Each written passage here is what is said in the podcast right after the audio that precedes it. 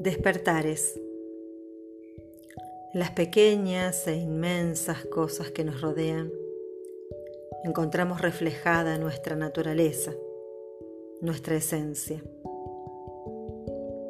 Podemos ver nuestra transformación, evolución, al observar el ejemplo de una semilla. Se llama germinación al proceso por el que se reanuda el crecimiento embrionario después de la fase de descanso. Este fenómeno no se desencadena hasta que la semilla no ha sido transportada hasta un medio favorable por alguno de los agentes de dispersión. Las condiciones determinantes del medio son aporte suficiente de agua, oxígeno y temperatura apropiada. Cada especie prefiere para germinar una temperatura determinada. En general, las condiciones extremas de frío o calor no favorecen la germinación. Algunas semillas necesitan pasar por un periodo de dormancia y después de este también un tiempo determinado de exposición a la luz para iniciar la germinación. ¿Notamos esa fase en nuestra vida? Oscuridad, resguardo, fragilidad encubierta por una cáscara o envoltura externa. Durante la germinación, el agua se difunde a través de las envolturas de la semilla y llega hasta el embrión, que durante la fase de descanso se ha secado casi por completo. El agua hace que la semilla se hinche a veces hasta el extremo de rasgar la envoltura externa. Diversas enzimas descomponen los nutrientes almacenados en sustancias más sencillas que son transportadas por el interior del embrión hacia los centros de crecimiento. El oxígeno absorbido permite a la semilla extraer la energía contenida en el endospermo o en los cotiledones, en estos azúcares de reserva, y así poder iniciar el crecimiento.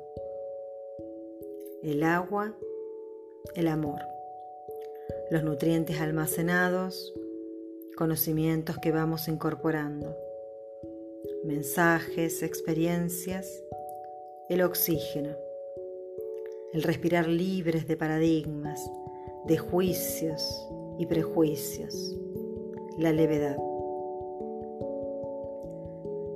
La radícula es el primer elemento embrionario en brotar a través de la envoltura de la semilla. Forma pelos radicales que absorben agua y sujetan el embrión al suelo. A continuación empieza a alargarse el hipocótilo que empuja la plúmula y en muchos casos el cotiledón o los cotiledones hacia la superficie del suelo. Radícula pueden ser las primeras sensaciones, el despertar de la conciencia, el intuir nuestra naturaleza aún sin alcanzar a ver, porque permanecemos en oscuridad. Los cotiledones que salen a la luz forman clorofila y llevan a cabo la fotosíntesis hasta que se desarrollan las hojas verdaderas a partir de la plúmula. En algunas especies, sobre todo las gramíneas, los cotiledones no alcanzan nunca la superficie del suelo y la fotosíntesis no comienza hasta que no se desarrollan las hojas verdaderas. Mientras tanto, la planta subsiste a costa de las reservas nutritivas almacenadas en la semilla salir a la luz paulatinamente, como la noche deja paso al día. Comenzamos a ver con otra mirada.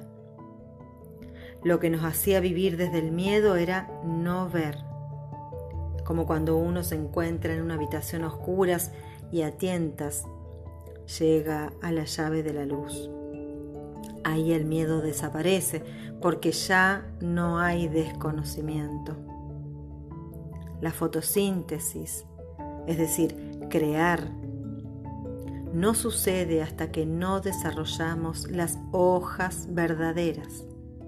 Mientras tanto, subsistimos con lo reservado, muchas veces sintiendo sensación de carencia, en vano, porque todo lo que necesitamos ya está en nuestra esencia.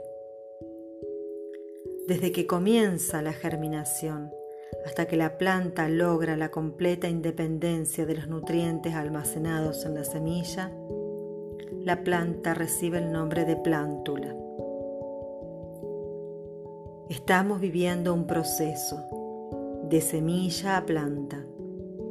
No importa en qué fase nos encontremos, cada una es necesaria para el desarrollo de nuestro ser.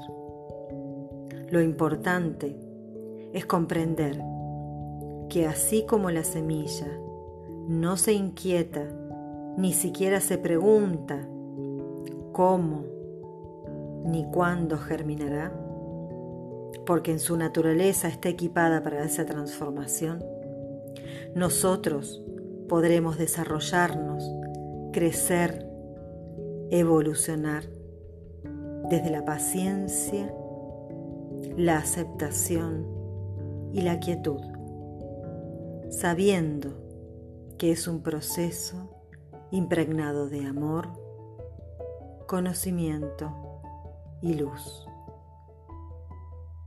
Todo lo que necesitamos para este viaje ya está en nuestra esencia. con amor para todas las almas, semillas, plantas. Silvina Baronchak